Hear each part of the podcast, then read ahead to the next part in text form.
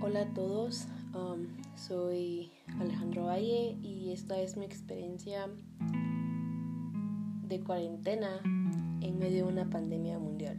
Bueno, um, la verdad es que quisiera eh, empezar esto diciendo que estar encerrada en mi casa involuntariamente eh, por una enfermedad que aún no tiene cura fue algo, no sé, muy abrupto, la verdad.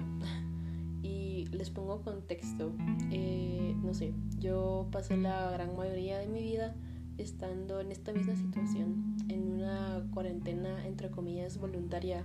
Siempre estaba en mi cuarto, casi no salía. Y esto se debe a que estaba pasando en ese momento eh, problemas emocionales un poco difíciles de sobrellevar. Entonces, pues, no sé, estoy, estaba viviendo como estoy viviendo ahorita y superé eso hace como, no sé, creo que alrededor de dos años. Y pues la verdad es que costó un poco, pero ahora ya estoy mejor. y la verdad es que, no sé, estaba en esa etapa donde estaba disfrutando todo de mi vida como al mil, porque ya no estaba triste, estaba teniendo amigos que yo considero que me apoyan demasiado y los quiero demasiado también. Entonces, eh, no sé, también estaba muy emocionada porque eh, el mes que viene iba a tener una eh, exposición de arte en Casa Nog, una casa que está dedicada como a la cultura aquí en Shela. Entonces, pues, no sé, estaba emocionada por todo lo que iba a pasar este año, pero como repito, abruptamente, no sé, ya no se pudo. Entonces, pues, no sé, también estaba disfrutando como toda esta situación nueva de ir a la universidad y realmente me está yendo bien, me sigue yendo bien, entonces estaba muy emocionada.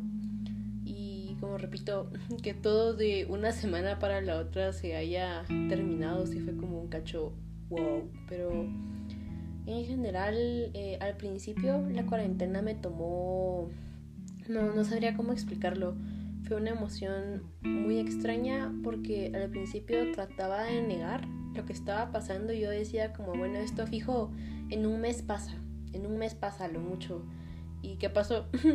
15 días después dijeron que eso no iba a pasar en un mes y obviamente las noticias de todo el mundo era como, wow, esto de verdad está pasando. Y de hecho todavía eh, en la actualidad es un cacho sorprendente como ver que esto realmente está pasando, que esto realmente eh, es algo serio, que yo estoy en medio de un hecho histórico, si lo queremos ver de esa forma. Entonces,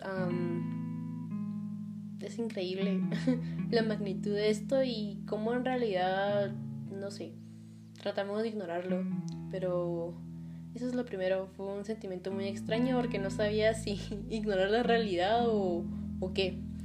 Entonces al principio fue eso. Luego...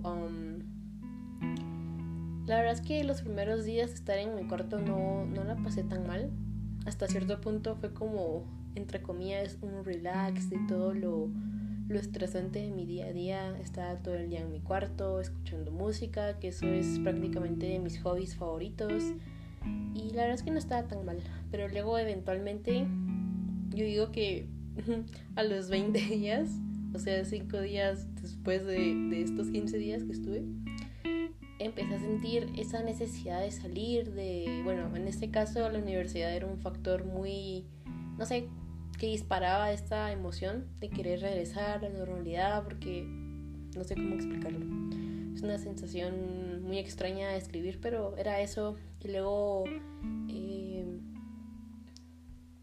tengo problemas de ansiedad que tristemente no he podido tratar porque pues no he ido al psicólogo aún, pero sé que soy muy ansiosa y tenía muchos planes para arreglar eso y eh, darle un desarrollo, pero esto de la pandemia me lo impidió y ahora pues eh, es un poquito difícil controlar mi ansiedad porque no sé, ya llevo casi que dos meses sin salir y es un cacho extraño, ¿saben?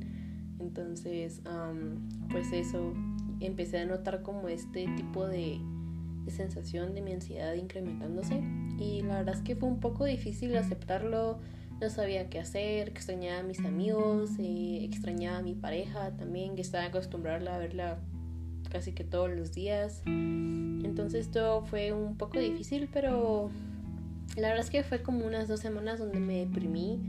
Estaba llorando demasiado, me sentía muy mal, no me estaba bañando porque me sentía un poco mal, pero luego empecé a pensar, bueno, no, esto solo es eh, un obstáculo, si lo queremos ver así. Yo sé que personalmente puedo usar ese tiempo de cuarentena para trabajar en mí, para trabajar en los vínculos de las personas que me importan, para, no sé, había leído que ahora la nueva cercanía es la distancia y adaptado a la situación actual siento que es algo, no sé, muy cierto.